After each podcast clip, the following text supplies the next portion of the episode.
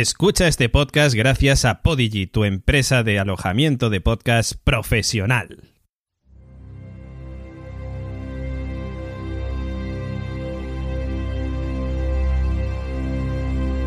Radio Invernalia.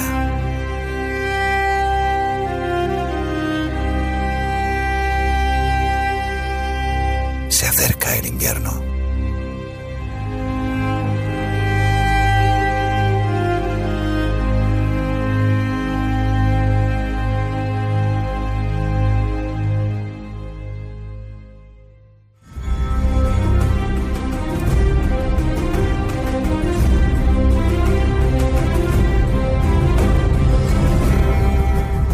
Bienvenidos a Radio Invernalia, el podcast de Juego de Tronos en español, donde semana tras semana realizamos el camino hacia la temporada final. Hablaremos de la situación de Poniente, repasaremos teorías, conoceremos las últimas novedades, predeciremos el destino de nuestros protagonistas y mucho más.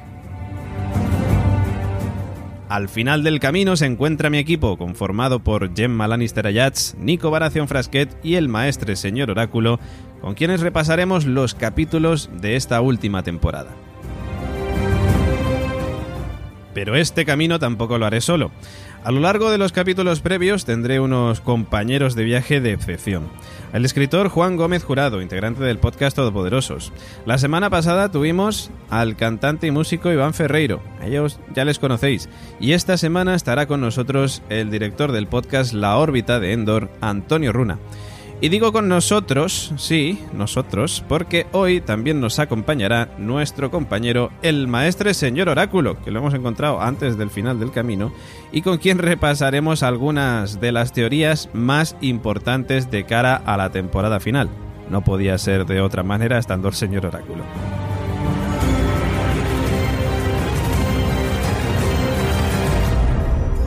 Pues la noche es oscura y alberga spoilers.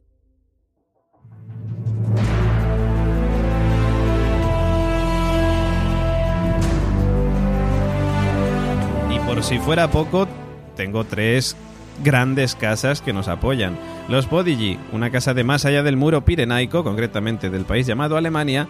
Podigi, la web de alojamiento de podcast profesional, desembarca en España de la mano de la Factoría La Constante a través de este podcast. Si el podcasting es parte de tu vida, ya sabes dónde tienes que alojar tus podcasts.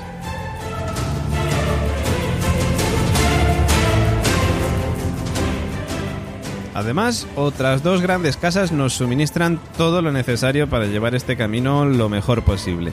Las bodegas Valhalla y su excelente hidromiel sevillana y la tienda online La Friquilería, donde como siempre digo es posible encontrar hasta cero valirio.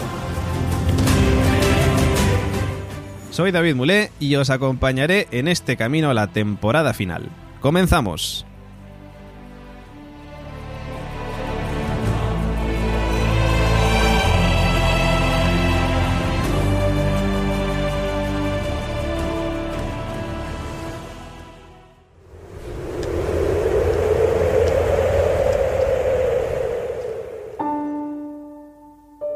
Y empezamos comentando, como siempre, novedades de Juego de Tronos. Y la primera de las novedades es que George R.R. R. Martin, creador de la saga Canción de Hielo y Fuego, en la que ya sabéis que se basa esta serie de televisión, George R.R. R. Martin ha hablado.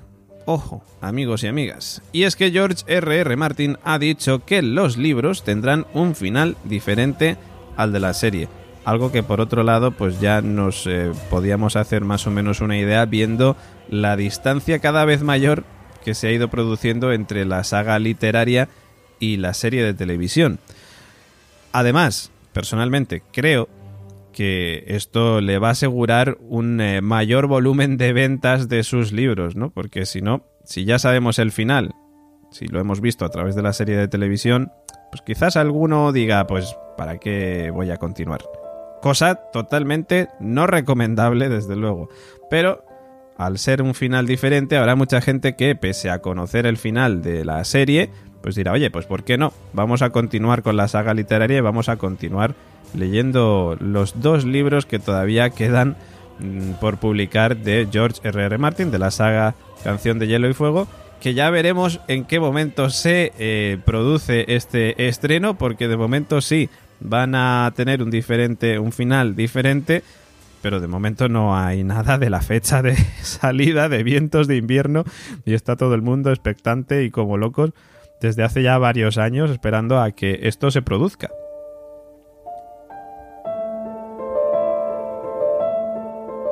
Y por otro lado, pues eh, otra noticia en la que, bueno, pues a través de nuestra página web, laconstante.com, ambas las podéis encontrar allí, nos habla sobre las nuevas imágenes eh, para endulzar la espera de esta temporada final. Y es que nunca una fecha pareció tan próxima y al mismo tiempo tan lejana. El 14 de abril, el 15 ya de abril aquí en España, se acerca sin prisa pero sin pausa como si el ejército de los caminantes blancos se tratara. Hemos visto ya tráiler, teasers y muy bien, pero eh, a pesar de ello, pues estarás de acuerdo conmigo en que nada resulta suficiente para sobrellevar estas semanas que nos separan de esa primera e inolvidable cita con un final que promete estar a la altura épica del conjunto de la serie.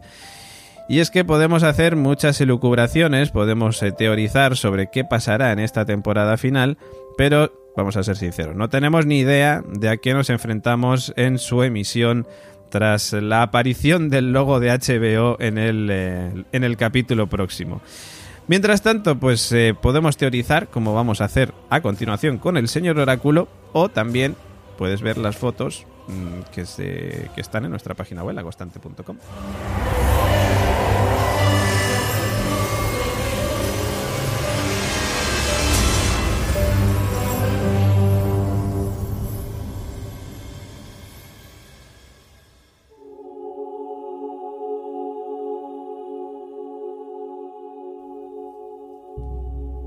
Este pasado fin de semana nos desplazamos hasta Atienza, en la provincia de Guadalajara, para conocer el enclave donde se ha colocado uno de los seis tronos de hierro que HBO ha repartido por el mundo. Y la verdad es que lo pasamos muy bien. Pasamos un poco de frío, porque mm, fuimos así como de última hora, de repente, Gemma Yats, el señor Oráculo y yo, eh, había muchísima cola, pese a ser de noche, llegamos ya de noche y todo, y, como os digo, hacía mucho frío y había mucha cola para hacerse la foto con el trono de hierro. Según nos han comentado, ha pasado muchísima gente por eh, la localidad de Atienza para eh, pues hacerse la foto con el trono de hierro. Y hemos hablado también eh, con, el propio ayuntamiento eh, de la localidad de Atienza que nos han recibido pues muy amablemente, en concreto días antes, de hecho, antes de, poder acudir, hablamos con eh, José Luis García, el concejal de Cultura, y nos decía esto.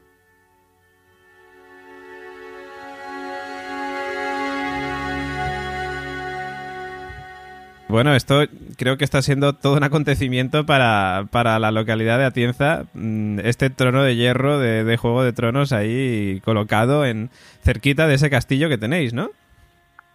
Sí, está siendo pues toda una revolución ahí en el pueblo, ¿no?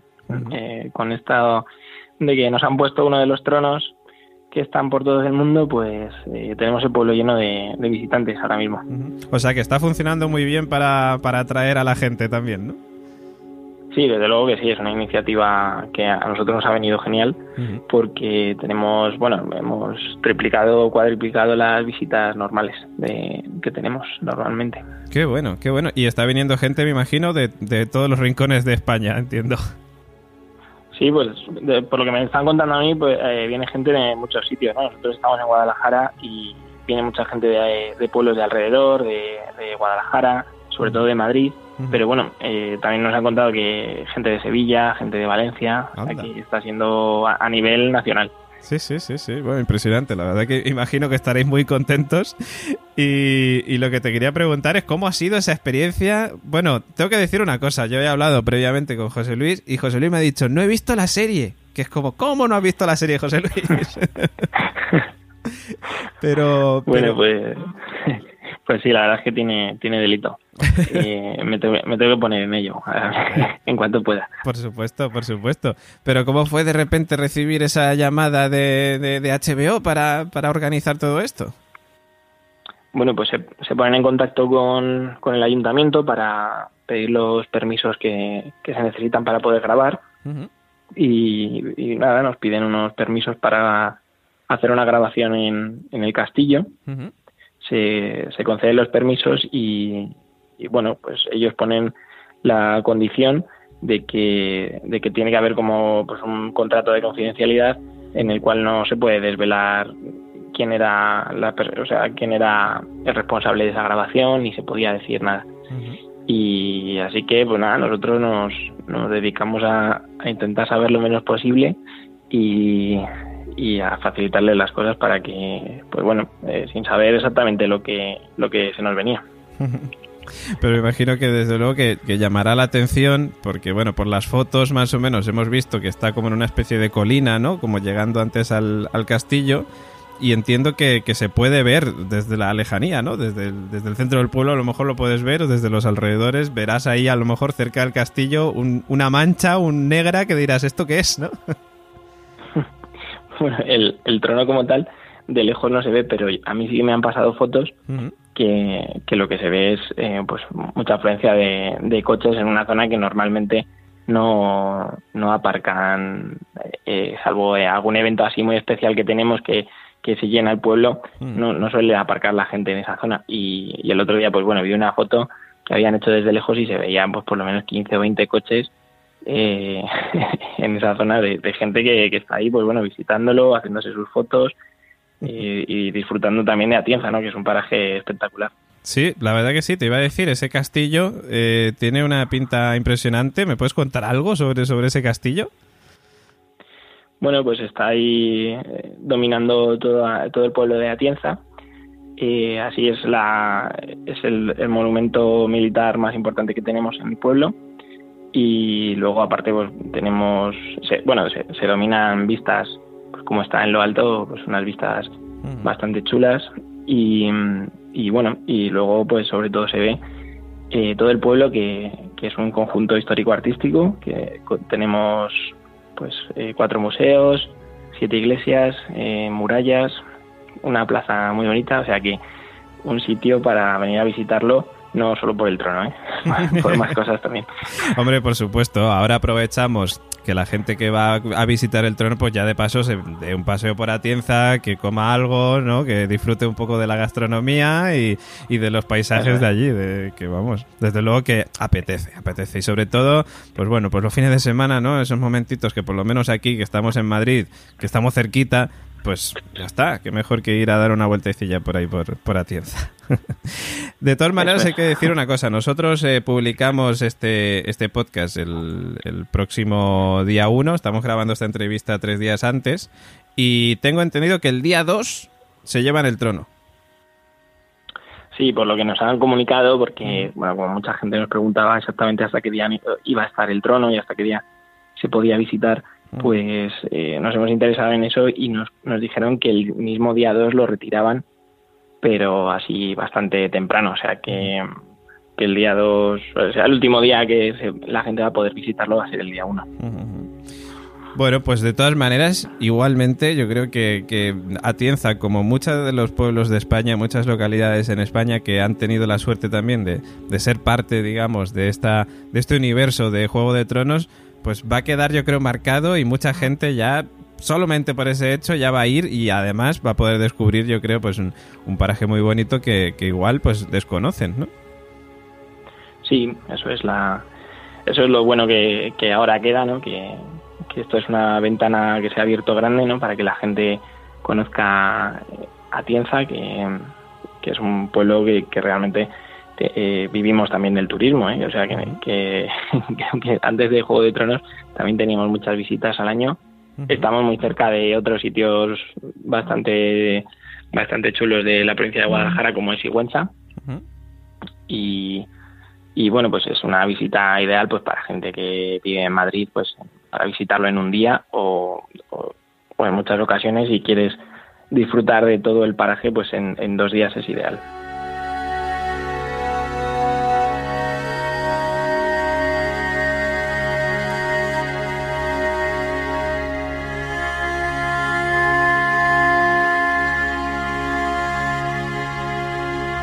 Pues la noche es oscura y alberga spoilers.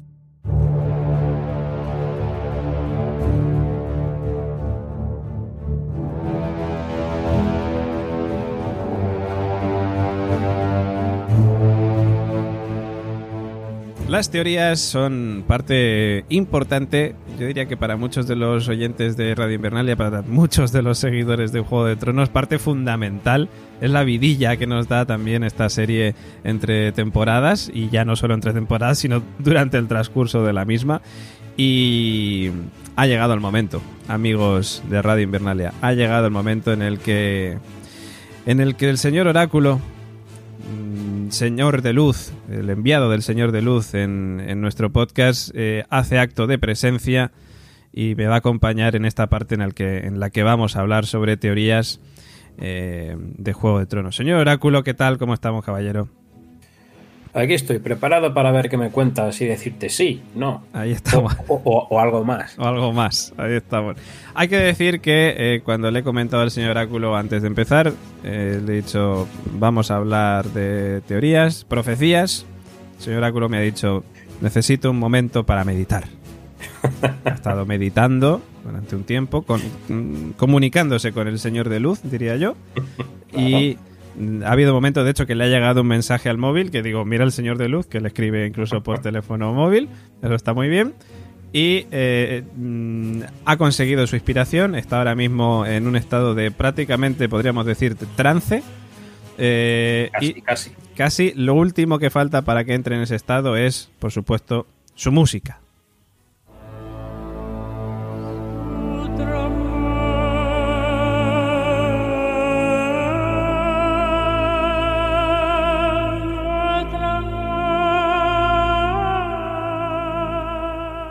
Estamos ahora ya. a- bueno, yo lo estoy viendo, vosotros no, porque esto es podcast, pero yo veo como el señor Oráculo. en- La, en- la- la piel de gallina, mira. la, pi- la piel de, la piel de gallina, unas llamas están rodeándolo ahora mismo, pero no le queman. O sea, es, eh, es realmente como es una señal, ¿no? de- Del Señor de Luz que, que está eh, poseyendo su cuerpo ahora mismo.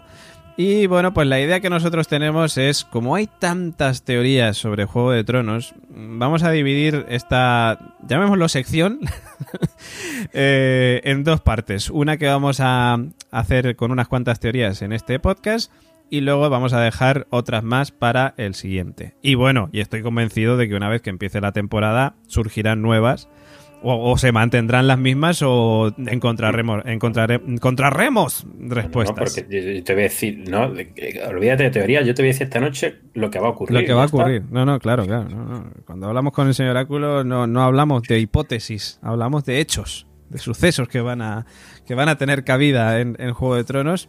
Y bueno, recordamos que estos son teorías, por favor, no que nadie diga que hace postureo con los spoilers, que no es la primera vez. Eh, estos son teorías de nuestro compañero señor Oráculo. Vamos a empezar con la No, no, mías no, son. Tú me vas a decir cosas Ah, y yo vale, te voy vale. a decir sí, no. No estoy Perfecto. de acuerdo. Perfecto. Bueno, vamos con la profecía, uno de los clásicos, que habla sobre el Baloncar. La profecía del Baloncar.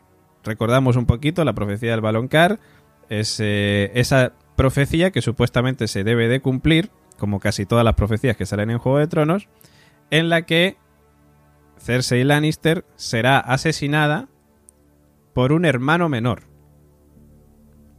Vale. Bien. ¿El, el baloncar sale mencionado en la serie? El Baloncar como nombre de Baloncar.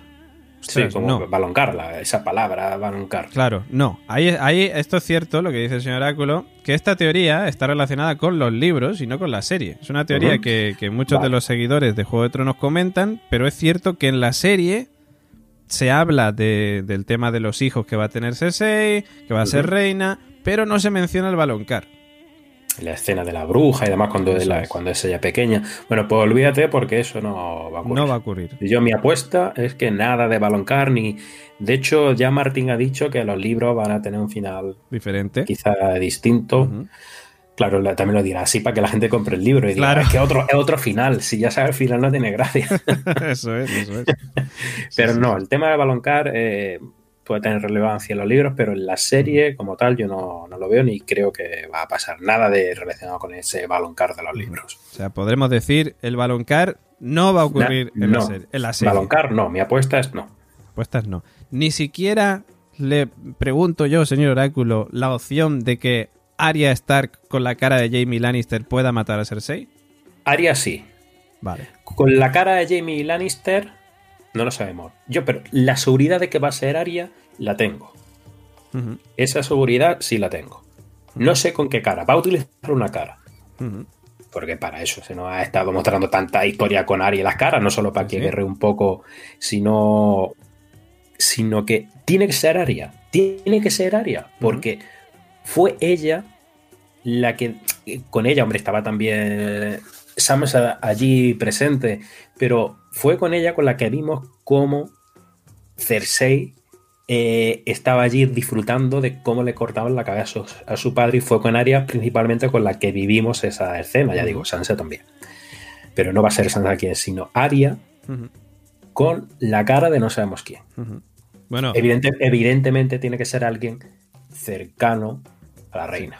de- dejamos claro que cuando hablamos del el tema de, de que Cersei estaba en la ejecución de Ned Stark, estamos hablando de que estaba, pero yo diría que no, ella no estaba de acuerdo, de hecho lo dijo, dijo que quería que lo mandaran a la Guardia de la Noche, que esa era una cagada de Joffrey que se pegó, pero tampoco le sentó mal del todo, o sea, tampoco le hizo asco, o sea que... Eh, luego incluso te voy a decir más.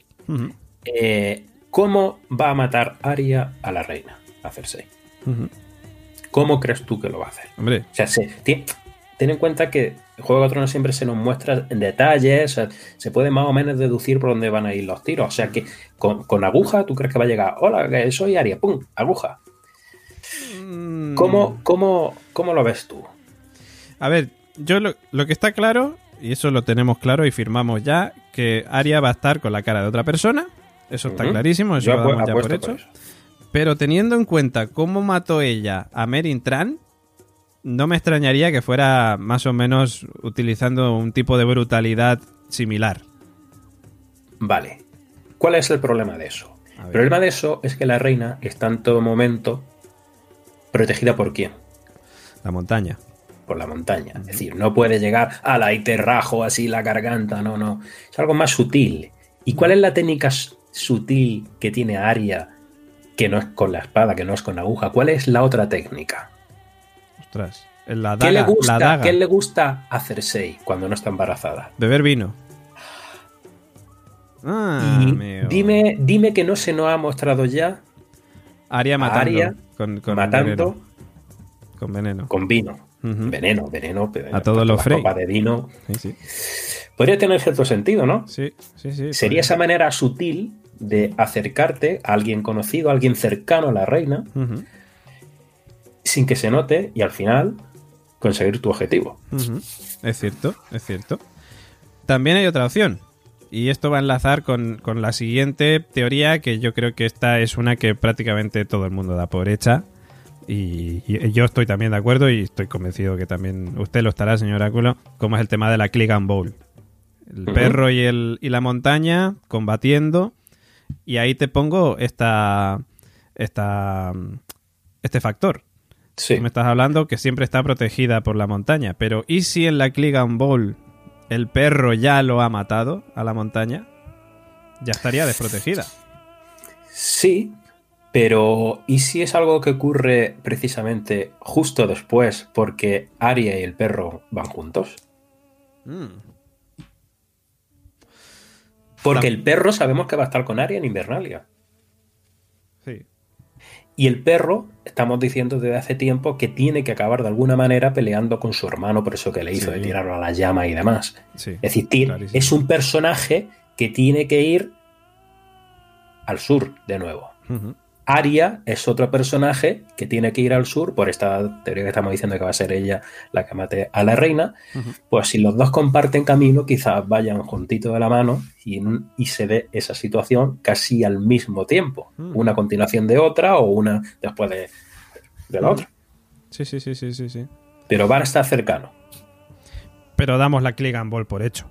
Sí, sí, estos sí. dos van a sí, pelearse, sí, porque no, porque es algo que se- yo creo que ya se nos ha estado remarcando mucho ese sentimiento que tiene el perro hacia su hermano y no va a ser, no va a llegar un caminante plan que le va a morder, a- le va a clavar un hielo al perro y a la IA se ha terminado, no, no, porque se, se ha dedicado tiempo a, a contarnos esa historia, esa historia y, y eso tiene que acabar en la click and ball.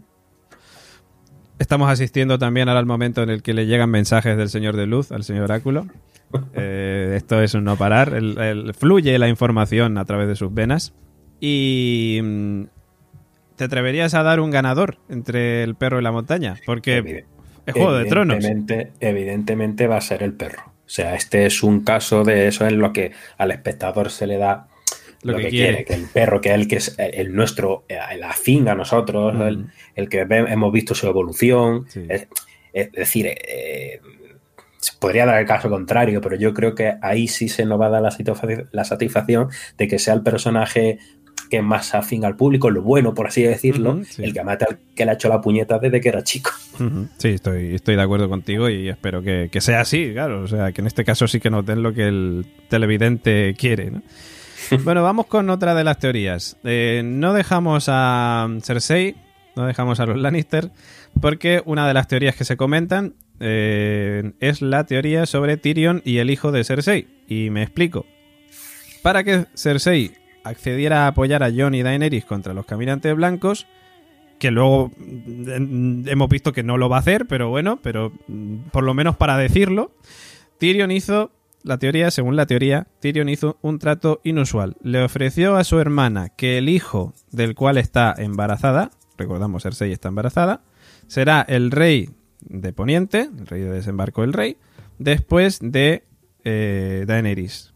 ¿Por qué? Porque igual que todos, Tyrion piensa que Daenerys es estéril y que eventualmente tendrá que tener un sucesor. Y qué mejor manera de sellar un pacto para librar la batalla más importante de todas que resolviéndoles la vida a, todos, ¿no? Sí, o sea, eso tiene mucho sentido y se, ya se nos ha mostrado, se nos ha mostrado ya a un Tyrion que si bien parece estar con, con Daenerys a, a muerte, pero que siempre la lleva de forma tal que no dañe a su familia, si te das cuenta. Es decir, y siempre procura darle consejos de que no su, su hermano Jamie ni su hermana al final pues los mate de buena primera, sino que haya un poco de... Es decir, él sigue protegiendo a su familia de una u otra forma. Se nos ha mostrado a ese Tyrion cuando iban dando por la ceniza en la escena del... De cuando los carruajes, que acuérdate que iban Sí, mm, quemando... Y Botines de guerra se llamaba el capítulo, si no me equivoco. El tercero, cuarto, cuarto de la séptima Puede, temporada. puede ser. Eh, y se nos muestra cómo eh, andando por esa ceniza de los hombres Lannister quemados allí. Es decir, Tyrion tiene su cosa diciendo, cago en leche, que esta, esta no termino yo de ver. Entonces, se nos muestra cómo él de una u otra forma sigue protegiendo a su familia, aunque sea la mano de la reina Daenerys. Ujú. Y se nos muestra que no está muy de acuerdo con cosas que está haciendo Daenerys. Se nos ha mostrado también en esa escena, y fueron bastante reincidentes en eso, eh, o sea, hubo una escena concreta para donde le decía a Daenerys, es que yo no puedo tener hijos, es que yo no puedo tener hijos. Y a continuación, en pocos capítulos después, se nos muestra a Cersei y a Tyrion en la escena donde él se da cuenta de que está embarazada porque no bebe vino y demás. Sí. Y para finalizar, eh, se nos muestra a Tyrion cuando se está. eh, se da cuenta ahí. En el barco, parece- ¿no? ah, en el barco, en la cena del barco. En el Dice, encamamiento, ¿no? Entre, entre Está Daenerys así y un poco escéptico, o sea, pero en principio debería darle igual, pues ya está, la reina la cueste Porque, con claro, quien quiera. Pero mm, muestran esa, esa cara de Tyrion diciendo, oye, vamos a ver si no se me va a mí a torcer el negocio.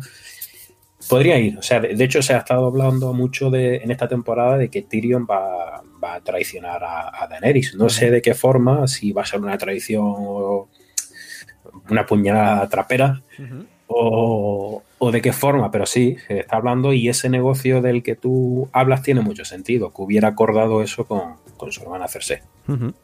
Aquí hay un conflicto de intereses que está claro que, que tiene. Tyrion y, que, y que, en fin, que luego por otro lado algo muy humano. ¿eh? Esto también chocaría con cuando hablamos del tráiler, con eso que contamos de que se ve a Cersei bebiendo vino, cuando precisamente se nos había dicho en el último capítulo o en la anterior, en la anterior temporada, fue, no sé si fue en el último o en el penúltimo, eh, que precisamente supo que no está embarazada porque no bebía vino. Eso es. Entonces, el hecho de verla beber vino es que ya ha dado a luz o que ha perdido el hijo, como en su momento los spoilers dijeron que se iba a dar, luego no ocurrió, y, y la gente empezó a decir, pues eso va a ser todo al principio de la siguiente temporada.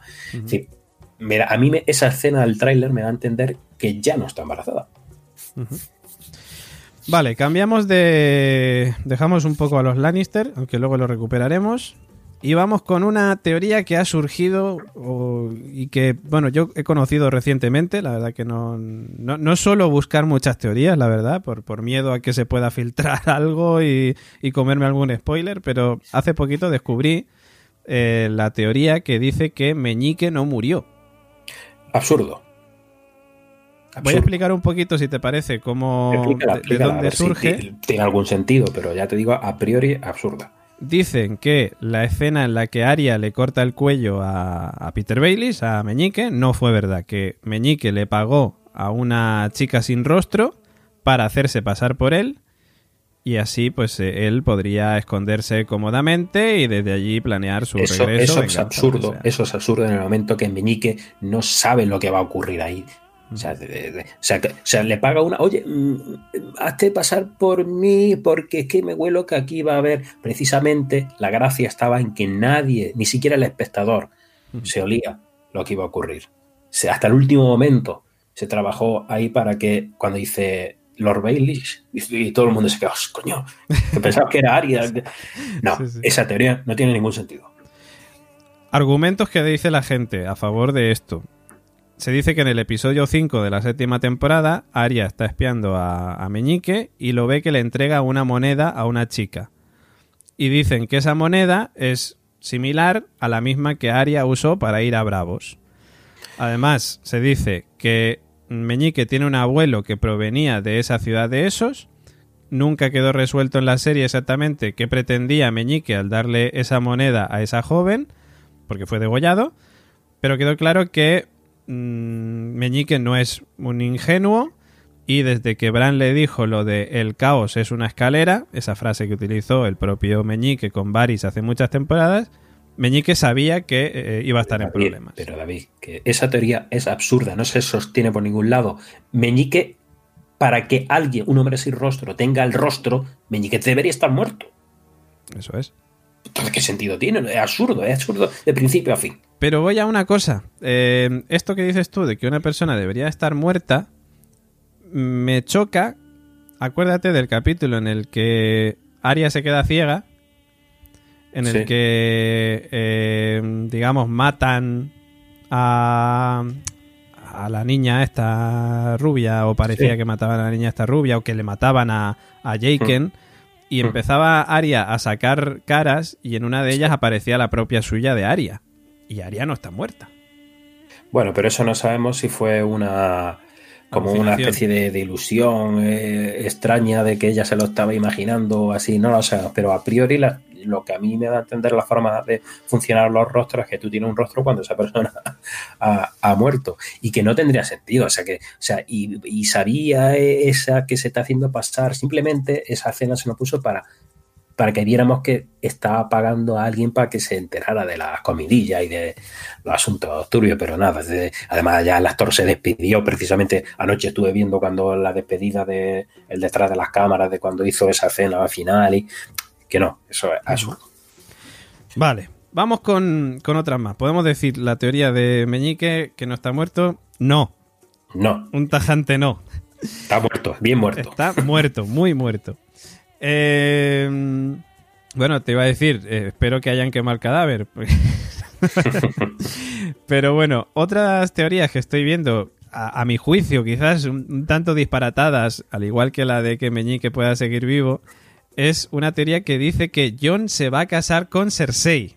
¿Vale? No, no. Eh, la teoría dice, eh, si John, bueno, Eh, digamos que, que es que tendría que comentar otra teoría más. Es que aquí esto nos mandaría a, a otra cosa. Esta la vamos a dejar para el siguiente podcast, de todas maneras. Aunque veamos que no, pero esta la vamos a dejar para el siguiente podcast porque hay. Esta va- es que va entrelazada con otras. Y no, no quiero. No quiero meterme con esa porque sé que va a dar para mucho. Y lo vamos a comentar en otro capítulo. En el siguiente. Pero hay otra más que a mí me ha parecido incluso más loca todavía. Y es que Odor vuelve. Y la teoría dice que Odor vuelve porque fue reanimado por el Rey de la Noche y ahora es parte del ejército de los muertos. No, no, eso no vamos a volver a ver a Odor. No, no sería eh, deshonroso para, para ese capítulo y la memoria de Odor. eh, No, no. Eso es. A ese- y no hay tiempo, no hay tiempo. Es decir, Sí. hay muchas cosas que contar y no hay tiempo para ese tipo de detalles, de volver otra vez a, a hablar de Odor. Ya tuvo su capítulo, estupendo capítulo. Y, y ya está, ahí se queda la historia de Odor y es, y es bueno que se quede así. No, ah, mira Odor. No, eso Bueno, no. acuérdate que había gente todavía que pensaba que Stannis no había muerto porque no se había visto en pantalla. Sí, sí, sí, sí, sí. O sea que. Cierto.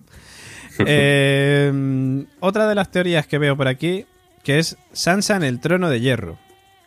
Y los argumentos a favor de, de esta teoría eh, dicen que, bueno, básicamente contra todos los pronósticos, Sansa es la que termina sentada en el trono de hierro. Dice que estas teorías, esta teoría tiene más raíces de contexto que dentro de la propia narrativa de la serie. Dice, y estoy leyendo ahora textualmente de, internet, básicamente, de la noticia que estoy encontrando, que dice, al escribir eh, Canción de Hielo y Fuego, George R.R. R. Martin se basó en la historia de Inglaterra, concretamente en la Guerra de las Rosas entre los Lancaster y los York. Eh, de aquella guerra viene la inspiración de muchos personajes, incluso de la sucesión de monarcas. Robert Baratheon, que está basado en Enrique VIII, rey primero guapo y heroico y luego gordo y mujeriego, fue sucedido por Geoffrey Baratheon, basado en Eduardo VI, rey popular entre las mujeres por su rubia cabellera, que murió joven y en trágicas cir- circunstancias. Quien fue sucedido por Cersei Lannister, basada en María I, sanguinaria monarca, quien fue la primera mujer en el trono de Inglaterra. A María I la sucedió un personaje notable, Isabel I. Sus características físicas, sobre todo la pelirroja cabellera, así como ciertos rasgos de sus historias, ambas son alejadas de su familia, ambas tienen que dejar de ser princesas convencionales para sobrevivir, permiten pensar que Sansa podría colarse en el trono de hierro. No, el trono de hierro tiene demasiados novios. No, para que sea Sansa así que le llegue el trono de hierro de buena a primera. Novios y novias tienen. No, eso no lo veo. Por más que intentéis relacionar con la historia y montarse la película. No. Bien, no hace falta, yo creo que decir mucho más, ¿no? O sea, Sansa ni de coña la vemos de, No, no, no. en el trono de hierro. Eh, otra que me ha llamado mucho la atención también es, eh, y creo que con esta ya vamos a terminar por, por, por hoy, pero en el siguiente podcast ya os digo que habrá más. Eh, Jamie Lannister es el príncipe que fue prometido. ¿Vale? Y la teoría dice: ni Jon Nieve ni Daenerys. Jamie es el verdadero príncipe que fue prometido, quien salvará a la humanidad de la larga noche traerá de nuevo amanecer. Muchas de las cosas que se le atribuyen a la Azor Ahai podrían resolverse fácilmente vía Jamie. Matar a su amada Cersei, que aquí sería Nisa Nisa, sería una manera bastante clara de traer de nuevo al amanecer, por ejemplo. Además, se especula que la espada de Azor Ahai eh, es una mala traducción, ya que en Valirio la palabra para ese nombre es casi idéntica a la que se usa para decir mano dorada, como la de Jamie. Eh, portadora de luz, recordamos que era el nombre. Eso también ayudaría a resolver la profecía del baloncar, según la cual Pues Cersei... entonces, entonces ahí lo tienen. Es tontería. Fuera. Ni sigo, ¿no? Ni sigo No, directamente. tampoco. Eh, el príncipe que fue prometido es yo. Ya está. Te había entendido. El príncipe que fue prometido es y- yo. Digo, ¿tú? Es, es John, es John y ya, y ya está. ¿no? Eh, no sé ni siquiera si se va a llegar a mencionar eso, pero lo más parecido que hay es John. Bien. Pues la profecía sobre el príncipe que fue prometido la terminamos de resolver, yo creo, en el siguiente capítulo para comentar un poquito más, porque hay muchos detalles, yo creo, relacionados con, con esa teoría. Y también información que se da en los libros y no se da en la serie. Que esto también, pues, al igual que pasa con el tema del Los balón. engañan. Claro, es que ahí, ahí está el tema. La gente- Céntrate en la serie, en lo que se ha visto en la serie. Los libros, como vayas por ahí, ya me pasé a mí una vez y no. Hmm. Ya no me vuelven a engañar. ya sabe la gente que la serie se ha separado mucho de la, de la línea, digamos, argumental de los libros. No sé si argumental, pero sí de, de hechos en concreto. Hmm. Y, y que bueno, y que evidentemente pues cosas como el Baloncar no se han mencionado en ningún momento en la serie, con lo cual, pues como bien decía el señor Oráculo, Martin ha dicho que los libros van a acabar de manera diferente a la serie, con lo cual pues está claro que va a haber cambios y hay cosas como la del Baloncar que a lo mejor en los libros sí se cumplirá y en la serie no. Y ya está. O, o bueno, o lo que decíamos, o, lo- o la mata con la cara de Jamie y por eso es el Baloncar, pero... No, no. Bien. Te quería hacer una pregunta más antes de terminar. Hay un personaje muy desaparecido Hmm. que es Dario Najaris. ¿Tú crees que este señor volverá a aparecer en esta última temporada? Está el señor ahí guardando medida a sus cosas. Pues. No lo sé. No lo sé. O sea, va. No lo sé. Podrían sacárselo de la manga cuando haya esa batalla de Winterfell Ujú. con las caminantes blancos y demás. Seguramente ahí el ejército de Daenerys y de Jon se verá muy mermado. Y luego tienen el tema de la, de la compañía dorada, que es el otro frente y demás. No sé si en un momento dado es- esta gente que se quedó allí pues puede venir en barco a. No lo sé ayudar, ¿no? por poder, por poder, podría. Po- podría. No, no- no me atrevería El, a se- decir ni que sí ni que no. el señor de luz le deja la respuesta ambigua, no, no le da Sí, una... sí, sí. Pues bueno, pues lo vamos a dejar aquí hasta el siguiente podcast y lo que sí que vamos a hacer es que si vosotros tenéis teorías sobre, sobre lo que va a ocurrir en esta última temporada de Juego de Tronos, pues que por favor nos la dejéis en comentarios eh, o nos las escribáis a info.lacostante.com y las comentamos también en el siguiente podcast, por supuesto, claro que sí, que hay un montón. De hecho, nos hemos dejado muchas porque sabemos que para el siguiente podcast hay que comentarlas. Esto es que son demasiadas, son demasiadas. Haríamos un podcast solamente de teorías y estaríamos aquí muchas horas. Pero acuérdate, David, que la- luego la gente se queja de que son pocos minutos. Yo, verdad. si quieres más material, yo tengo. Yo, pídeme. Pídeme, pide por esa boquita. No, no, no, no, Pues hay bastante material para este capítulo y hay bastante para el siguiente y los que nos esperan cuando empiece la serie. O sea que tranquilos, tranquilos. En fin, señor Áculo, nos escuchamos la semana que viene. Bueno, Pues escuchamos la semana que viene a ver si suelto alguna bomba. Mejor que tiene aquí preparada. Un abrazo, chao, chao. Venga.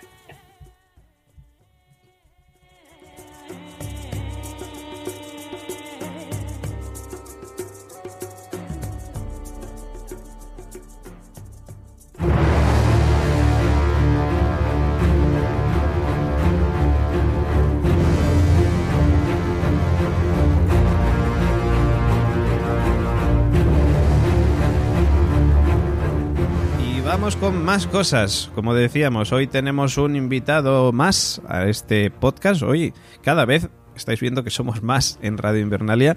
Hoy nos visita nuestro amigo Antonio Runa, director del podcast La órbita de Endor, uno de los podcasts más escuchados de la podcastfera, que nos va a comentar sus momentos favoritos de Juego de Tronos. Le escuchamos. Hola a todo el mundo, soy Antonio Runa de la órbita de Endor. Me han pedido que os cuente cuáles son mis tres grandes eh, momentos de la serie de televisión Juego de Tronos. Y bueno, voy a- es difícil hacer una selección de tres momentos, pero bueno, allí voy. Sí es verdad que de entrada algunos de estos escenones ¿no? que la gente recuerda como muy impresionantes, a lo mejor a mí me supusieron menos impacto porque bueno, yo había leído ya los libros antes y quizá no me sorprendieron tanto como algunos, así que momentos así como la boda roja o la ejecución de Eddard Stark, sí, bueno, yo los vi en la tele, pero era más que nada una representación de algo que yo ya sabía, ¿no? Entonces no me descolocaron tanto, ¿no? Pero hay cositas que me, que me gustaron más, por ejemplo, en la serie que en los libros.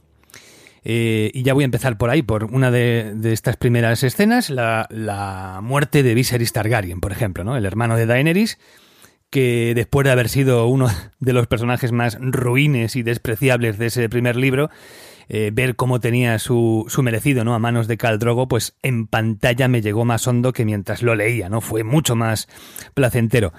Quiero aquello por lo que vine. Quiero la corona que me prometió.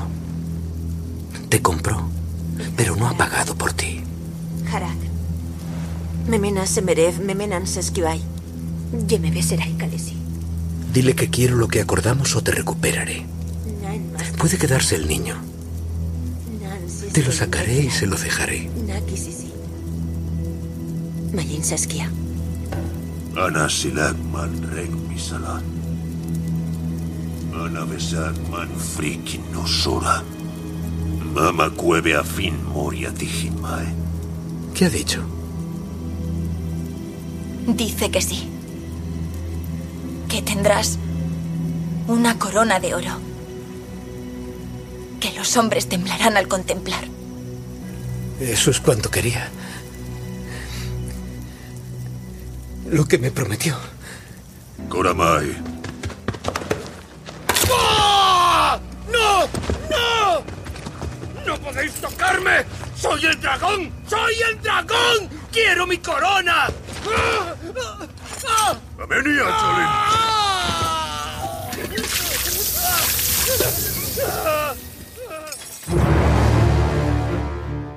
Eh, claro, no, me, no fue tan inesperado como para el espectador que no había leído la- las novelas, pero no sé, ese modo en el que Cal Drogo se recrea en la situación mientras le da lo suyo fue uno de esos instantes que yo ya guardé para el recuerdo para siempre, ¿no? Eh, más que nada porque Viserys se había estado pasando mucho de listo en la fiesta, ¿vale? Eh, saca la espada, si lo recordáis, eh, le pone la hoja a, su hermana en el vientre, dice que, que, bueno, que si no le dan su corona, que se va a llevar de ahí a su hermana. Eso sí, es posible que le, que le saque así a la fuerza al bebé y se lo entregue a Drogo, pero ellos dos se van de allí, ¿no?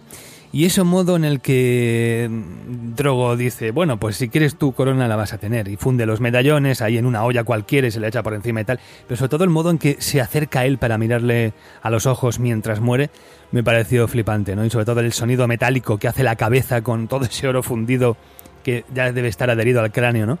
Cuando Targaryen golpea el suelo me pareció, en fin, un momentazo. Y ya a partir de aquí, como casi todos los grandes momentos, yo ya me lo sabía, he tenido que esperar a que la serie adelantara los libros para empezar a ver cosas nuevas y sorprendentes. Así que dos de mis momentos preferidos tienen que ver con, pues eso, con cosas que yo no había leído con anterioridad y que por lo tanto me sorprendían tanto como a cualquier espectador, ¿no? Y aquí, pues oye, yo no voy a ser muy original, pero el instante Hold the Door, que no me acuerdo ¿Cómo se tradujo aquí? Eh, porque, en fin, yo esta serie la empecé a ver en versión original desde el principio. Intenté luego ver algunos episodios doblados y pff, me costaba muchísimo, así que he seguido viéndola en inglés. ¡Aguanta el portón! ¡Aguanta el portón! En fin, el Hold the Door me, me, me flipó. Más que nada porque mm, fue una escena con mucha tensión previa, ¿no? Con los muertos ahí avanzando a tropel, eh, el uso del flashback donde el tiempo no parece tener una continuidad lineal donde los personajes de este presente son afectados por la situación tiempo atrás, me pareció brillante, ¿no? Los personajes que, que, se van quedando además atrás en el corredor, que se sacrifican para frenar a los zombies, ¿no? Y cómo Hodor se queda ahí atrás aguantando la puerta. En fin, y cómo esa misión se instala en su mente del Hodor niño en el pasado y eso le transforma y le perturba la mente y, y bueno, digamos que bloquea su intelecto. Y, y, que a partir de ahí pues ya solamente es capaz de decir lo de Hodor, que lo hemos estado escuchando repetir repetidas veces eh, pensando que ese era su nombre y resultaba que no, que el origen venía justo aquí, en este momento futuro, con ese Holdedor que a base de repetirlo se transforma en Hodor. En fin, le da mucho sentido a lo que este personaje representa y a lo que eh, los sacrificios que ha tenido que hacer. Y gracias a eso, pues todos los demás escapan. En fin, me parece que es un momentazo impresionante. Y ya la tercera y última escena que voy a citar es la del dragón muerto, porque el episodio, en fin, es monumental de principio a fin. Allí pasan un montón de cosas eh, impactantes, aunque algunas no tengan mucha lógica. La simple llegada de los dragones para salvar a John y al resto de la compañía y liar la parda allí, pues es, en fin, memorable. Pero ese instante en el que el rey muerto abate al dragón, a Viserion,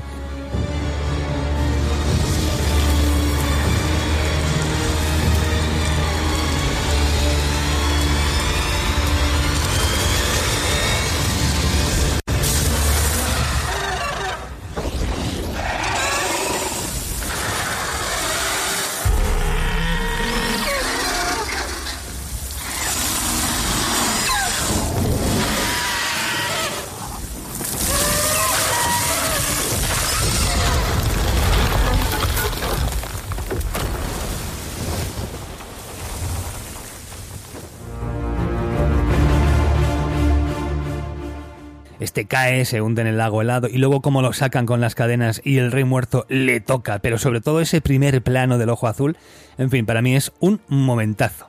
Así que me quedo con esos tres. Es muy difícil hacer una selección de tres momentos porque había muchas, muchas escenas impresionantes, pero elijo estas tres. Así que sin más dilación, un saludo. Chao.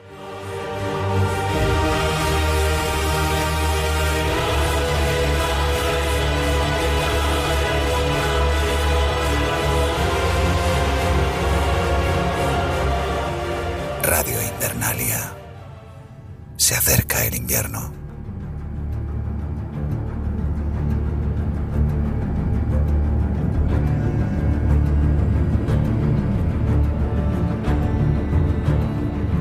Le damos las gracias, como siempre, a nuestro amigo Antonio Runa, director del podcast La órbita de Endor, por comentarnos sus momentos favoritos de Juego de Tronos. Otra persona que está expectante también por saber cómo se va a desarrollar esta última temporada de Juego de Tronos.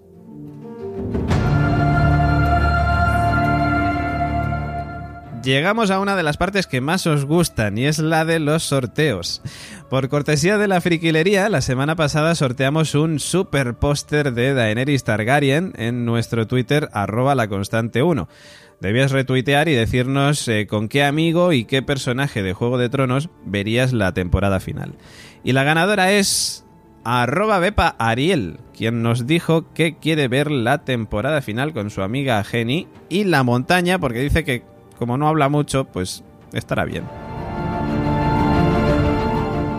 Esta semana nuevo sorteo y para ello os vamos a mandar directos a Twitter otra vez. Allí tenéis que buscar entre nuestras publicaciones a Tyrion Lannister y seguir las instrucciones para llevaros el broche de Tyrion Lannister como mano de la reina y una botella de vino mano del rey, porque ¿qué hay mejor que tomar una buena copa de vino viendo tu serie favorita?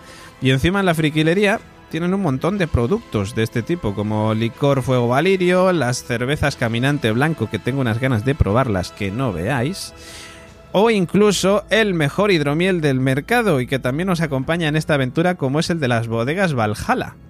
Así sí que da gusto pasar una temporada final de Juego de Tronos, hombre.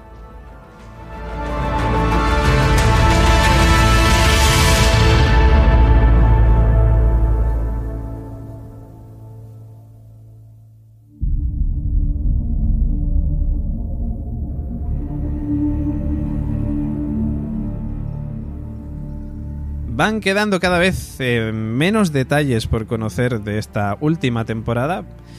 Y uno de ellos, fíjate que puede pareceros una tontería, pero a mí me parece curioso cuanto menos. Y es la cantidad de personajes que todavía no se conocen y muy posiblemente se conocerán en esta temporada final.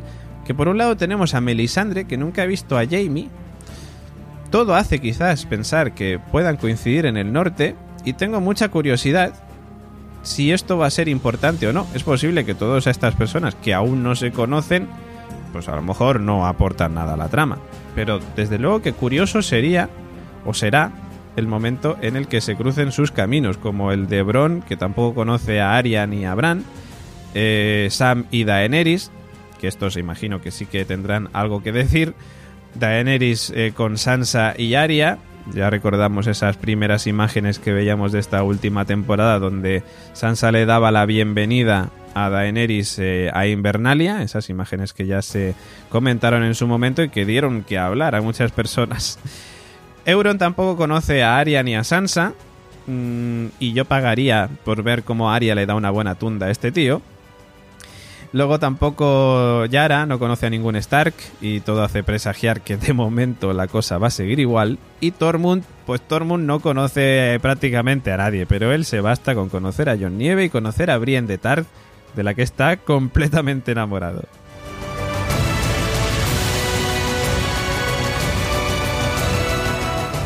Y vamos también con nuestros mejores momentos o con capítulos que nosotros eh, recordamos con mucho cariño. Uno de ellos es el de la temporada 4, el capítulo 2, llamado El león y la rosa. Mi hijo.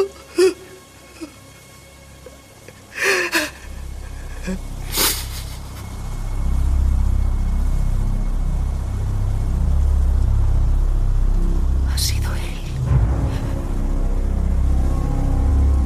Ha envenenado a mi hijo. Vuestro rey. ¡Apresadlo! ¡Apresadlo! ¡Apresadlo!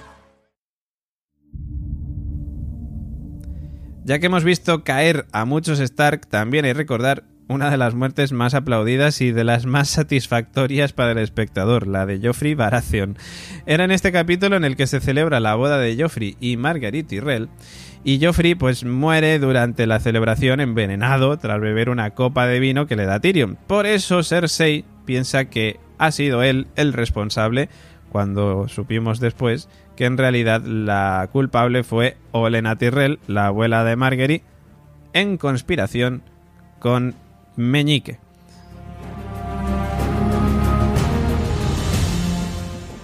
Temporada 4, capítulo 10. Los niños. Pasando por encima de ese capítulo La montaña y la víbora, que también, desde luego, que dio mucho juego, pero para ir recapitulando un poquito más. Temporada 10, perdón, temporada 4, capítulo 10. Los niños. Valar Morgulis. Valar Dohaeris. Decía también, pasando por encima del capítulo eh, La montaña y la víbora, y también pasando por encima de ese maravilloso capítulo de la batalla entre los guardias de la noche y nuestros amigos los salvajes, ¿no? Y es que en la temporada 4 mueren muchos personajes importantes. Ygritte, Oberyn Martell, Joffrey. Y en el último capítulo, Tyrion mata con sus propias manos a Shae, o Shay, la prostituta de la que estaba enamorado, después de que ella le traicione en su juicio y también mm, a nivel sentimental, digamos, porque mm, se acaba de acostar con su propio padre. Y es que Tyrion Lannister, pues también, mm, no contento con haberse cargado también a Shay, va a por su padre disparándole con una ballesta mientras está sentado en el retrete. Adiós, Tywin Lannister. Además, en este capítulo, Bran, que viaja acompañado por Odor y los hermanos Reed, conoce al cuervo de tres ojos, en ese momento maravilloso en el que el cuervo de tres ojos le dice, no volverás a andar, pero volarás, que todavía está dando juego. Luego también tenemos a Brienne, que deja malherido al perro que viajaba con Arya. Y nuestra amiga Arya, la niña Stark, que pone rumbo a Bravos, donde estará durante buena parte de la próxima temporada y se convertirá en esa killer que es a día de hoy. Temporada 5, capítulo 8, Casa Austera.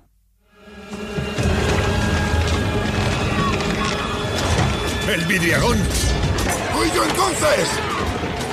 ¡Venga!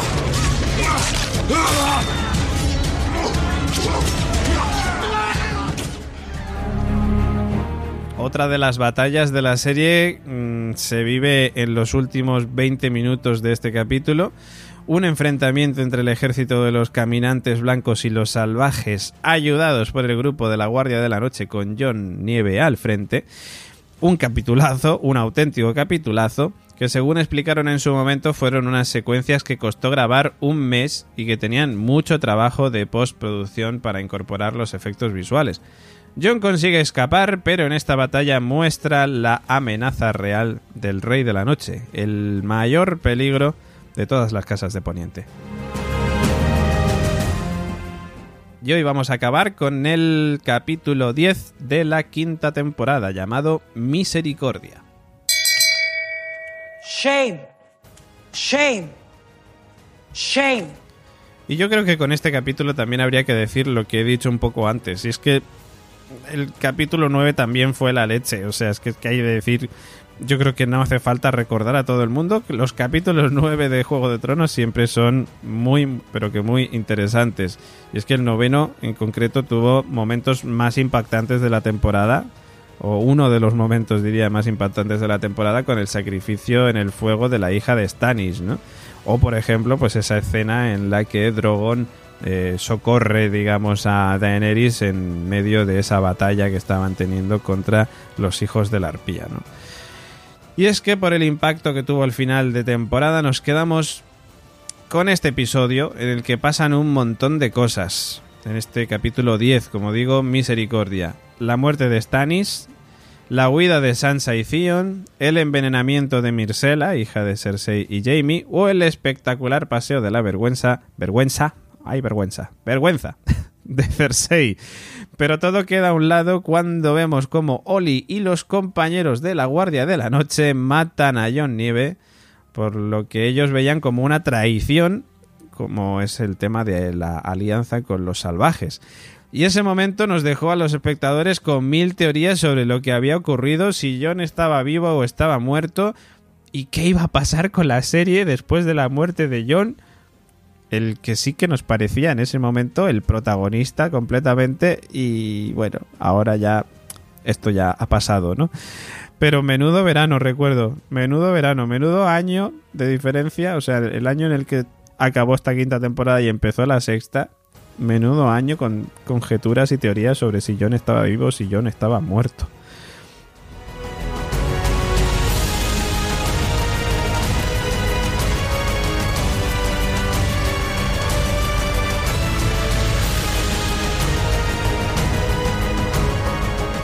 Se va acercando el final de este capítulo y también llega el momento de recoger fuerzas. Y lo haremos gracias a las bodegas Valhalla, que tienen una maravillosa hidromiel, que ya sabéis vosotros que es la bebida de Poniente. Y además, vosotros también podéis hacerlo. ¿eh? Si entráis en su página web valhalahidromiel.com y usáis el código VALGOT19, vais a tener un 10% de descuento en todas vuestras compras. Recordad el código VALGOT19 con V, ¿vale? VALGOT19 y podéis disfrutar también, como lo hago yo, de la maravillosa bebida de Poniente, hidromiel. Y además no una hidromiel cualquiera, la hidromiel Valhalla. Como siempre, cuando llegamos al final tenemos varias cosas por contaros. Una, por un lado, nuestras vías de contacto. Podéis contactar con nosotros a través de Facebook, Twitter o Instagram poniendo arroba la constante 1. Ese es nuestro usuario. También podéis mandarnos un correo electrónico a info.laconstante.com. También tenéis nuestra página web, laconstante.com, donde podéis escuchar los podcasts, podéis conocer las últimas novedades, no solo de Juego de Tronos, sino de muchas series más, y poder también encontrar un botón naranja maravilloso que va a poner apóyanos en Patreon. ¿eh? Os va a mandar a patreon.com barra la constante, donde os ofrecemos contenido exclusivo solamente para los mecenas que decidáis apoyar nuestro proyecto. Radio Invernalia es uno de los podcasts que forman parte de esta factoría, la factoría La Constante, y nosotros tenemos como objetivo llegar a convertirnos en un medio profesional. ¿Y cómo lo hacemos? Pues gracias a nuestros eh, amigos eh, Patreon, como son, por ejemplo, las casas que nos están apoyando en este camino de Radio Invernalia o como las fuerzas que también vosotros nos dais, queridos amigos y amigas oyentes, que os sumáis a patreon.com barra la constante. Vais a poder ver unas cuantas recompensas que van a ser las que recibiréis a cambio de vuestro apoyo. Y antes de nada, deciros que gracias en primer lugar por escucharnos y gracias también para todos los que formáis parte de esa gran familia del podcasting.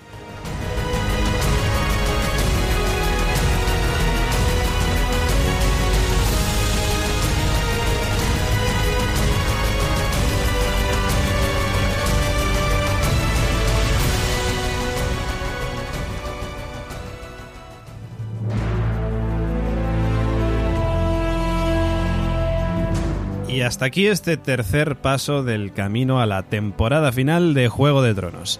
La semana que viene daremos otro paso más y ya será el último que demos antes de llegar al tan ansiado 15 de abril, momento en el que ya podremos comentar qué ha ocurrido en el primer capítulo de la última temporada.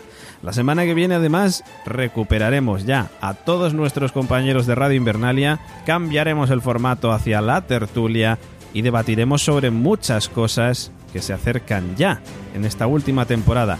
Por mi parte, voy a reponer fuerzas gracias a la friquilería e hidromiel Valhalla y me voy a ir preparando para subir el podcast a Podigy, la web de alojamiento de podcast profesional. Así que como ya sabéis, en un periquete lo tendréis listo para su escucha. Hasta la semana que viene, chao.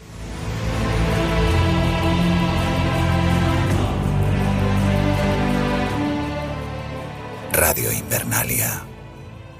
Se acerca el invierno. Escucha este podcast gracias a Podigy, tu empresa de alojamiento de podcast profesional.